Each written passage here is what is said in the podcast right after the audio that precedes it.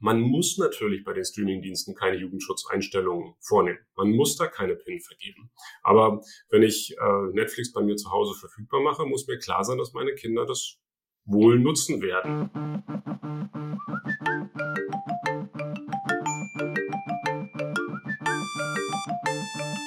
Game of Phones. Der Podcast zum Thema Gut aufwachsen in der digitalen Welt. Präsentiert vom Elternratgeber Schau hin, was dein Kind mit Medien macht. Herzlich willkommen zu einer neuen Folge Game of Phones. Dieses Mal geht es um das Thema altersgerechtes Streaming und Filme. Ich glaube, gerade aktuell ne, ist es ein bisschen winterlich. Corona hat sowieso dafür gesorgt, dass wir alle mehr Zeit zu Hause verbringen. Und das Thema Medienkonsum und ne, man hat alle Filme irgendwann mal durch, ähm, besonders auch die Kinderfilme, obwohl Kinder ja gerne auch denselben Film immer wieder gucken. Ähm, ja, deswegen ist das, glaube ich, gerade auch nochmal besonders relevant, aber es ist natürlich auch immer relevant, wann darf ich wie, wo meine Kinder irgendwas gucken lassen. Und es gibt ja auch immer mehr Angebote, immer mehr Plattformen.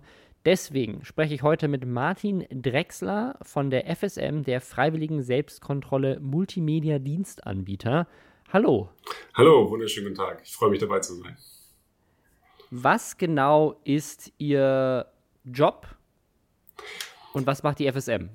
genau, die, die FSM als Freiwillige Selbstkontrolle Multimedia. Ähm, wir beschäftigen uns damit, ähm, wie Jugendschutz im Internet funktioniert und unsere Aufgabe ist es dabei, die äh, Unternehmen, mit denen wir zusammenarbeiten, zu beaufsichtigen, also zu gucken, ob sie sich ähm, gesetzeskonform verhalten, aber sie dabei auch zu beraten und zu unterstützen, wie das ähm, dann am einfachsten und am besten funktionieren kann. Was ist denn der Unterschied zwischen einer, einer FSK, einer USK, die man vielleicht jetzt von Filmen und Spielen kennt, und der FSM? Genau, die, die FSK ist sicherlich die bekannteste Jugendschutzeinrichtung in Deutschland. Ähm, die sind dafür zuständig, Altersstufen festzulegen für Filme, die ins Kino kommen oder die auf DVD oder Blu-ray verkauft werden. Das heißt also, kein Film darf ohne ein FSK-Kennzeichen, ohne eine FSK-Freigabe in den Handel kommen oder in die Öffentlichkeit sozusagen. Die USK macht das Vergleichbare für Computerspiele und ähm, Daneben gibt es eben noch eine ähnliche Institution fürs Fernsehen, das ist die FSF, die äh, entscheidet darüber, zu welcher Sendezeit bestimmte Filme oder Serien laufen dürfen. Und wir als FSM, wir besetzen sozusagen den Online-Bereich und wir beschäftigen uns vor allen Dingen damit, wie diese Altersstufen dann in der Praxis umgesetzt werden, wie sie in Online-Diensten ähm, ja, hinterlegt werden sozusagen und auf welche Weise Eltern dann äh, da auch die erforderlichen Schutzmaßnahmen einstellen können. Wie funktioniert das denn bei Plattformen wie, wie Netflix oder Amazon Prime Video oder sowas, die ja multinationale Konzerne sind, äh, auf fast jedem Land der Erde auch irgendwie eine lokale Version haben? Gibt es dann wirklich von Deutschland aus Regeln, wo gesagt wird, so muss das jetzt in Deutschland sein und dann muss das irgendwie reinprogrammiert werden? Ja, das, das wundert man sich tatsächlich zu Recht. Also ähm, die internationalen Anbieter haben recht früh verstanden, dass das sinnvoll sein kann, sich genau an das zu halten, was in Deutschland gilt, weil genau das auch in Deutschland von den Kundinnen und Kunden erwartet wird. Ähm, früher war das nicht so selbstverständlich, dass eben internationale Anbieter sich genau auch an an, an unsere Regeln halten. Denn äh, gesetzlich erzwingen kann man das nicht so richtig. Ähm, die gesetzlichen mhm. Regeln gelten hauptsächlich für deutsche Plattformen, für deutsche Anbieter und für die internationalen kann man das nicht wirklich leicht durchsetzen. Aber man hat erkannt, ähm, wenn zum Beispiel so äh, auf den ersten Blick banale Sachen wie der Jugendschutz nicht ordentlich funktionieren und mit komischen, zum Beispiel mit falschen Altersstufen oder mit anderen Altersstufen arbeiten oder komischen Bezeichnungen, dann kommt das nicht so gut an bei den Kundinnen und Kunden in Deutschland. Ähm, und da hat man gesehen, Jugendschutz ist ein Qualitätsmerkmal. Vielleicht nicht für alle und vielleicht nicht das Wichtigste. Aber wenn diese Komponente irgendwie nicht passt oder sich komisch anfühlt, dann scheuen sich deutsche Eltern äh, eben diesen Dienst für ihre Familie auszuwählen. Und das ist der Grund, warum zum Beispiel auch Netflix und Amazon Prime sich sehr genau daran halten, was wir in Deutschland als Regeln kennen und was wir auch erwarten. Und freiwillige Selbstkontrolle heißt, die sind quasi Mitglied und die Aufgabe der FSM ist es dann so ein bisschen für alle Mitglieder, dann Auge drauf zu haben, beratend tätig zu sein? Ganz genau. Die, die Unterne Unternehmen entscheiden sich freiwillig, ähm, äh, mit uns zusammenzuarbeiten. Das hat den Vorteil, speziell bei deutschen Anbietern, dass wir allein dafür zuständig sind, sie zu beaufsichtigen, ihnen sozusagen auf die Finger zu klopfen, wenn irgendwas nicht äh, passt und die staatlichen Stellen ähm, dann äh, da keine Rolle haben. Also solange wir unseren Job ordentlich machen, ähm, äh, haben die Plattformen eben auch nur mit uns zu tun. Und ähm, wir beaufsichtigen sie, ja, das heißt, wir kontrollieren, ob alles eingehalten wird. Ähm, wichtiger ist es aber, dass wir ganz eng kooperieren und schon im Vorfeld, bevor neue Dienste äh, erscheinen, bevor neue Features freigeschaltet werden, dann kennen wir die in der Regel schon und haben die gemeinsam mit den Unternehmen äh, schon auf Herz und Nieren äh, geprüft. Was, was sind denn jetzt Einstellungen auf solchen Streaming-Plattformen zum Beispiel, die eingebaut werden, um diesen Jugendschutz zu gewahren? Na, die, die simpelste Variante ist, ähm, dass Eltern einstellen können, äh, welche Inhalte überhaupt verfügbar sein dürfen. Das heißt also Inhalte bis zu welcher Altersstufe. Ähm, bei den aller, allermeisten Streaming-Plattformen, die wir heute kennen, ähm, ist jeder einzelne Medieninhalt mit einer Altersstufe versehen. Also bei Netflix oder bei TV Now beispielsweise hat jeder einzelne Inhalt seine Altersstufe. Und ähm, dann können Eltern eben auswählen, okay, ähm, auf meinem Fernseher oder in meinem Haushalt sollen nur Inhalte bis zur Altersstufe ab 12 beispielsweise verfügbar sein. Alles, was da drüber ist, also was eine höhere Altersstufe hat, dafür muss eine PIN eingegeben werden, die die Eltern vorher festlegen können. Das heißt, die Eltern können aber dann trotzdem schon mitentscheiden, wenn mein Kind was gucken will, was vielleicht jetzt nicht unbedingt von der FSK dann wiederum freigegeben wurde ab 12, dann ist das trotzdem möglich mit einem PIN. Also ich glaube, das ist so eine Frage, die sich auch immer wieder viele Eltern stellen. Wir haben das auch schon mal mit der USK besprochen, wäre vielleicht jetzt auch eher eine Frage für die FSK, aber das heißt, eigentlich dürfen Eltern ihren Kindern auch erlauben, wenn sie das für wertvoll halten oder für altersgerecht, auch zu sagen, hey, du darfst jetzt auch diesen Film ab 16 streamen, wir geben da jetzt mal den PIN ein und dann ist das okay, dieser eine erlauben wir. Genau, alles, was zu Hause passiert, da haben Eltern einen sehr breiten Entscheidungsspielraum und können ganz selbstverständlich für ihr Kind Sachen festlegen, die davon abweichen, was vielleicht die ganz allgemeine Regel ähm, ist, was also der Altersstufe entspricht. Ähm, hier ist es wichtig, dass sich Eltern darüber aber auch ähm, im Klaren sind, dass sie da eine große Verantwortung haben und das auch ganz aktiv wahrnehmen. Also man muss natürlich bei den Streamingdiensten keine Jugendschutzeinstellungen vornehmen. Man muss da keine PIN vergeben. Aber wenn ich äh, Netflix bei mir zu Hause verfügbar mache, muss mir klar sein, dass meine Kinder das wohl nutzen werden. Und ähm, wenn ich das eben äh, ohne weitere Einstellungen lasse, dann muss mir auch klar sein, dass da ungeeignete, für, für Kinder ungeeignete Inhalte dabei sein können. Und hier sehen wir ganz viel Entwicklung in der letzten Zeit zum Beispiel ist es nicht mehr nur diese, diese ganz pauschale Altersstufeneinstellung, dass also jeder Film äh, beispielsweise ab 16 die PIN verlangt. Mittlerweile ist es so, dass viele ähm, Plattformen eben auch einzelne Profile anbieten, dass also jedes Familienmitglied sein eigenes Profil haben kann, ähm, wo dann eben auch beispielsweise in dem Profil für meine Tochter auch nur Inhalte auftauchen, nur angezeigt werden, die für ihr Alter geeignet sind.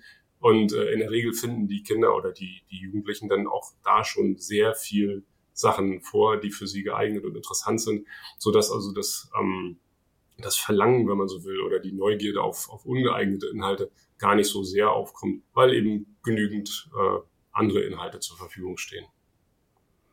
Inwiefern wird in sowas auch reingezählt, wie lange jemand guckt? Also ist das auch eine Sache, die jugendschutztechnisch beobachtet wird? Also es ist eben nicht nur, was für Inhalte geguckt werden, sondern auch, dass Kinder jetzt vielleicht nicht zwölf Stunden am Tag dann vor der Plattform sitzen?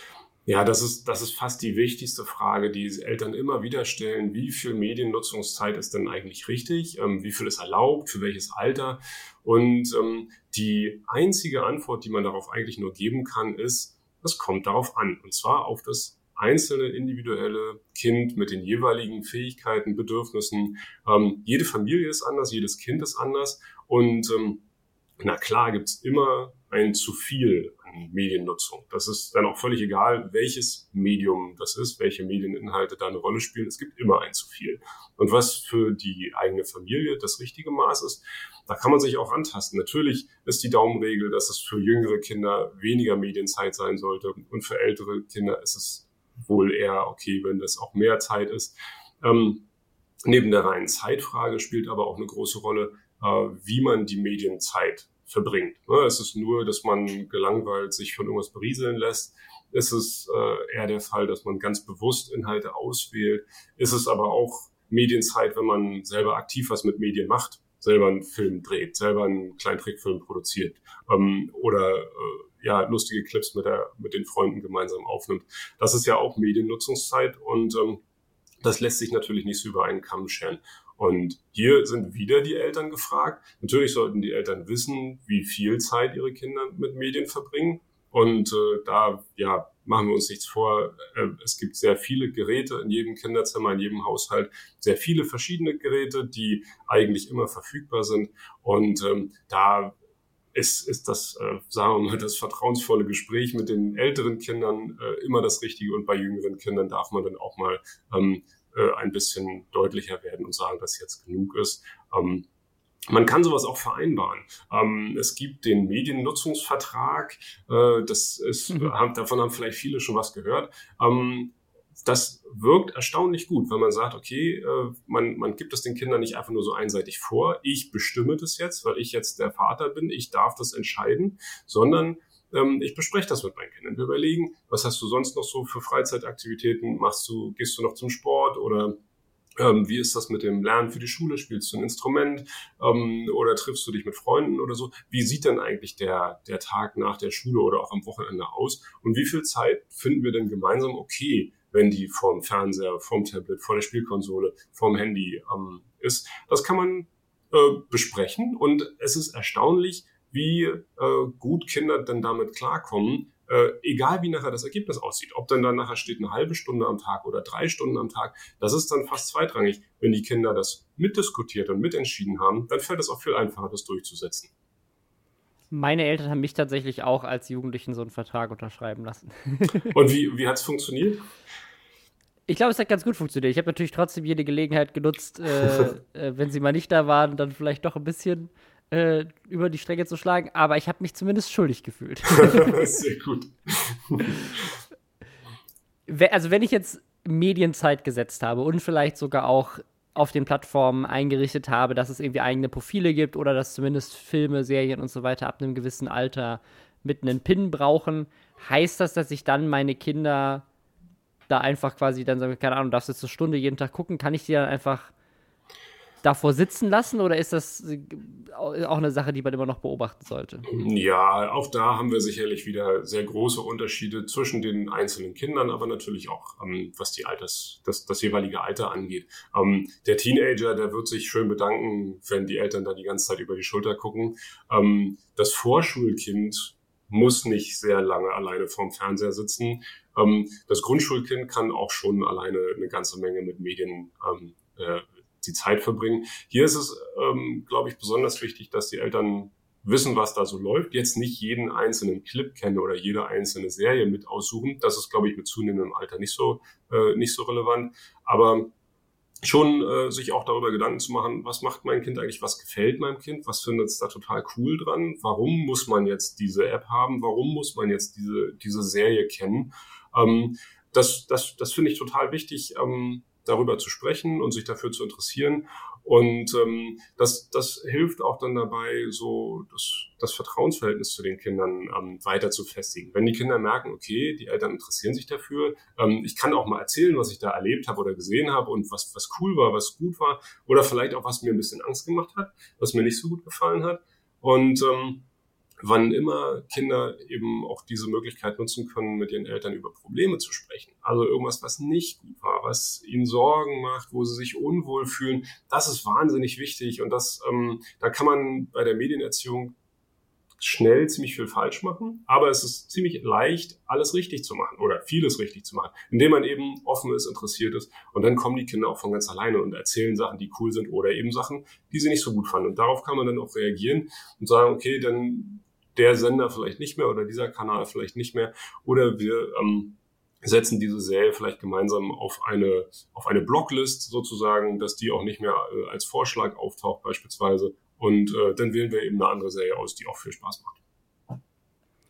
Bei der, bei der FSM sind ja jetzt nicht nur Streaming-Anbieter, also zumindest Unternehmen, die man jetzt klassisch vielleicht als Streaming-Anbieter verstehen würde, wie jetzt Netflix oder eben TV Now, äh, sondern auch ein, ein, Google oder ein Facebook dabei. Wie sieht das denn mit, mit solchen Plattformen aus? Ähm, weil da werden ja auch inzwischen ne, viele Videos geteilt. Man guckt sich auch gerne mal äh, bei YouTube irgendwas an. Ähm, wie ist das? Wie wird das gehandhabt? Naja, hier haben wir so ein bisschen die, ähm, die Herausforderung, dass das in der Regel Videos sind, die von Nutzerinnen und Nutzern hochgeladen worden mhm. sind. Und äh, da gibt's häufig vielleicht auch keine Qualitätskontrolle oder keine Vorab-Altersfreigabe oder Alterseinschätzung. Das heißt, die ähm, Chance, dort über Sachen zu stolpern, die vielleicht nicht altersangemessen sind, die ist jedenfalls größer als bei einem Video-on-Demand-Dienst. Ähm, deshalb ist es wichtig, dass ich als Eltern wieder weiß, was macht, was, welche Apps hat denn mein Kind auf dem Handy? Ähm, ist es richtig, dass das Grundschulkind die YouTube-App hat oder ist vielleicht für das Grundschulkind auch die äh, YouTube Kids-App beispielsweise die bessere Wahl? Das sind so Sachen, da, dafür gibt es keine, äh, keine äh, ja, Schwarz-Weiß-Antwort sozusagen. Ähm, aber das sind Sachen, über die muss man nachdenken. Auch kann man, um, um bei dem YouTube-Beispiel zu bleiben, kann man einen eingeschränkten Modus aktivieren, wo also Sachen rausgefiltert werden, die vielleicht für jüngere ähm, äh, ja einfach ungeeignet sind, die wir als Erwachsene dort sehen wollen, weil sie beispielsweise zur Berichterstattung gehört, ja, oder weil ähm, das uns äh, unterhält oder weil wir Spaß dran haben. Äh, gleichzeitig ist das aber für Jüngere vielleicht nicht das Ideale. Da äh, kann man durchaus Einstellungen ähm, vornehmen und das muss man dann tatsächlich auch machen als Elternteil. Gibt es denn, gibt's denn Plattformen, die, weil das ja freiwillig ist, die sich nicht äh, daran halten und die man vielleicht deswegen extra kritisch be beobachten sollte als Eltern? Ähm, interessanterweise sind die, die man so kennt, ähm, allesamt nicht so sehr kritisch zu betrachten. Denn ähm, äh, alle, also ich glaube, eine Videoplattform zu betreiben, ist ein sehr teures Unterfangen. Und äh, ja. deshalb äh, ist es ganz natürlich, dass solche Plattformen auch wirtschaftlich erfolgreich sein wollen. Und ähm, sie haben halt dabei gelernt, okay, wenn ich wirtschaftlich erfolgreich sein will, dann kann ich mir keine großen Skandale leisten, dann äh, muss ich möglichst ein breites Publikum ansprechen. Und ähm, das gelingt am besten, wenn der Dienst auch gut funktioniert, wenn er eine hohe Qualität hat, wenn er leicht zu benutzen ist und wenn er ähm, die Bedürfnisse der der potenziellen äh, Nutzerinnen und Nutzer anspricht. Und hierzu gehört eben auch, dass Jugendschutzeinstellungen überhaupt leicht zu finden sind, dass man versteht, was das soll, was ich da jetzt einstelle. Da hat sich auch ganz viel geändert. Ne? Die, die, die Knöpfe sozusagen sind sehr viel leichter zu finden, sind sehr viel selbsterklärender. Häufig gibt's dann äh, weiterführende Infos auf den Hilfeseiten und so, dass man wirklich ähm, versteht, worum es da geht und das vornehmen kann. Deshalb gibt's also wirklich, würde ich mal sagen, so in dem in den Diensten, die wir so kennen, gibt es überhaupt keine schwarzen Schafe. Ganz im Gegenteil, das, das was hier in Deutschland verfügbar ist ähm, und was man so kennt, ähm, da sind die Jugendschutzeinstellungen zwar jeweils ein bisschen anders, ein bisschen an anderer Stelle zu finden oder heißen vielleicht auch irgendwie anders, aber das meiste ist mittlerweile so selbsterklärend, dass es Eltern auch leicht fällt, da die Einstellungen vorzunehmen, entweder für die ganze Familie oder auch nur für das Handy von meinem Kind. Was ich auch sehr spannend finde, ist äh, nicht nur diese äh, unterschiedlichen Profile, die man heutzutage haben kann, sondern auch, wenn es komplette Alternativen gibt, also wirklich eigene Apps für Kinder. YouTube Kids macht das ja zum Beispiel. Ähm, was, was ist da der Gedanke dahinter, dass man wirklich das so komplett trennt? Genau, die, die komplette Trennung ist tatsächlich schon der Gedanke, weil wir sagen, ähm, YouTube als Riesenplattform soll ganz, ganz viele ähm, Zwecke erfüllen und Bedürfnisse von mir aus auch äh, erfüllen, was Informationen, was Unterhaltung angeht, was Kunst angeht von mir aus, aber auch kontroverse Diskussionen. Und ähm, als, als die Plattform, die man so kennt für solche Zwecke, ähm, sind da natürlich auch ganz viele Inhalte für Kinder drauf. Und ähm, wenn ich jetzt meinem Kind, weil es vielleicht schon das erste eigene Tablet hat oder das Familientablet nutzen ähm, kann, wenn ich sage, okay, die halbe Stunde kann mein Kind jetzt auch mal alleine äh, sich damit beschäftigen, lernt, wie man eine Videoplattform benutzt. Das ist ja auch nicht jedem so in die Wiege gelegt. Ne? Wo, wo ja. kriege ich das nächste Video her, was mich interessiert? Wie kann ich ähm, wie kann ich Sachen gucken, die ich auch wirklich sehen will, die mir Spaß machen? Und dabei hilft dann eben YouTube Kids, weil dort nur kindgeeignete Videos drin sind, ähm, die eben äh, automatisch sozusagen gefiltert werden ähm, und eine äh, Teilmenge des gesamten YouTube-Universums darstellen. Die Bedienung ist leichter, die Knöpfe sind größer, es gibt weniger Optionen und eben äh, ausschließlich Videos, die für jüngere Kinder vor allem äh, geeignet sind. so dass man als Elternteil dann auch sagen kann, okay, äh, wenn mein Kind hier auf YouTube Kids unterwegs ist, da kann ich es mir jetzt auch erlauben, die halbe Stunde ähm, vielleicht nicht bei jedem neuen Clip über die Schulter zu gucken. Ähm, und das Kind kann sich alleine ein bisschen ausprobieren und auch sowas lernen, wie, wie navigiert man in so einer App beispielsweise. Was ich in dem Kontext auch sehr spannend finde, hat jetzt nicht unbedingt was mit Streaming-Plattformen zu tun, aber weil das auch ein Projekt äh, der FSM ist, oder ich glaube zumindest von der FSM gestartet wurde, äh, Frag Finn, was quasi so ein Pendant zu, zu Google oder Bing ist, also quasi eine, eine Suchmaschine, die Kindern ermöglicht, äh, ja, zu suchen, ohne dass man dann auf sehr, was bei Suchmaschinen sehr schnell passiert, je nachdem, was für Suchbegriffe man eingibt, auf Sachen zu landen, die äh, altersgerecht sind. Ganz genau. Frag Finn haben wir vor, äh, ich glaube, mittlerweile elf oder zwölf Jahren als Projekt bei der FSM gestartet. Das ist schon eine ganze Weile ein eigener, eigenständiger Verein ähm, und ist im Prinzip genau eine, eine Suchmaschine für Kinder, die zum einen genau das macht, was eine Suchmaschine soll, nämlich Internetinhalte zu finden. Aber, das ist, das, das ist die Besonderheit bei FragFin, nicht aus dem gesamten Internet, sondern aus einem kleinen Ausschnitt davon. Ähm, hier sind viele, viele tausend Websites hinterlegt, die alle von Expertinnen und Experten äh, geprüft wurden, äh, darauf, ob sie entweder sogar für Kinder besonders geeignet oder gemacht sind oder jedenfalls unbedenklich sind. Und ähm, zusammen mit vielen Zusatzfeatures äh, wie beispielsweise Kindernachrichten und so weiter ähm, oder speziellen Spiele und Mitmachseiten ist FragFin halt die, die perfekte Startrampe fürs Internet sozusagen, vor allen Dingen für, für Kinder im Grundschulalter. Ich würde sagen, ich fasse unser Gespräch bisher nochmal ganz kurz zusammen. Ähm, das äh, heißt, man sollte als Eltern auf jeden Fall erstmal die Streaming-Plattform Kindgericht äh, einrichten und indem man zum Beispiel Profile ähm, einrichtet oder indem man auch diesen technischen Schutz nutzt mit, mit PIN und anderen Möglichkeiten. Gibt ja auch abseits von den Plattformen auch nochmal die Möglichkeit, dass man das auch lokal im Router oder auf dem eigenen PC macht. Das ist noch ein bisschen umständlicher, muss man sich ein bisschen mehr technisch mit mhm. auseinandersetzen, mhm. aber äh, das geht theoretisch auch. Ähm, dann ist es vielleicht auch ganz gut, die Kinder zumindest auch mal zu begleiten, zu gucken, was gucken sie sich denn eigentlich da an, wie funktioniert das alles und äh, diese Regeln zu vereinbaren, dass man vielleicht sogar diesen Vertrag macht und dass man im Idealfall, wenn es das gibt, vielleicht auch einfach altersgerechte Alternativen auch anbietet, die einfach generell schon unbedenklich sind, wie zum Beispiel eben YouTube Kids oder äh, Frag Finn, dass man einfach direkt so eine App dann vielleicht nutzt, anstatt äh, dass da die ganze Zeit nach einem Pin dann immer gefragt werden muss. so. Ganz genau. Jetzt kommen die Kinder alle zehn Minuten und wollen den Pin haben. So, nein, darfst du immer noch nicht. Richtig. Ja, genau. Das, das sind die wesentlichen Sachen. Und wenn man ein Wichtiges noch ergänzen will, dann ist es auf jeden Fall das Gespräch zwischen Eltern und Kindern, was nie abreißen darf. Weil das ist noch viel wichtiger, als dass die PIN richtig eingestellt ist. Ähm, dass Kinder immer wissen, egal was mit Medien zu tun hat, ähm, ich, ich muss darüber nicht mit meinen Eltern reden, ich kann aber. Und ich kann äh, die, die guten Erfahrungen mit meinen Eltern teilen und ich weiß, dass die mir auch zuhören und irgendwie eine Idee haben, was man machen kann, wenn irgendwas nicht so gut gelaufen ist. Super, vielen, vielen Dank. Wer mehr Infos dazu möchte, die gibt es auch alle unter schau-hin.info. Ähm, ansonsten, ich glaube, die FSM hat tatsächlich auch so einen äh, Elternratgeber. Genau, unser Elternratgeber heißt elternguide.online. Auch da findet man zu vielen Fragen, die Eltern in der Medienerziehung haben, äh, äh, ganz gute und passende Antworten.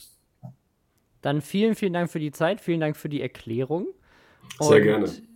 Ja, ich wünsche noch einen, äh, einen schönen Tag mit äh, vielen altersgerechten äh, Filmen. ich schau mal, was der Tag so bringt. Vielen Dank. Bis dann. Ciao. Tschüss.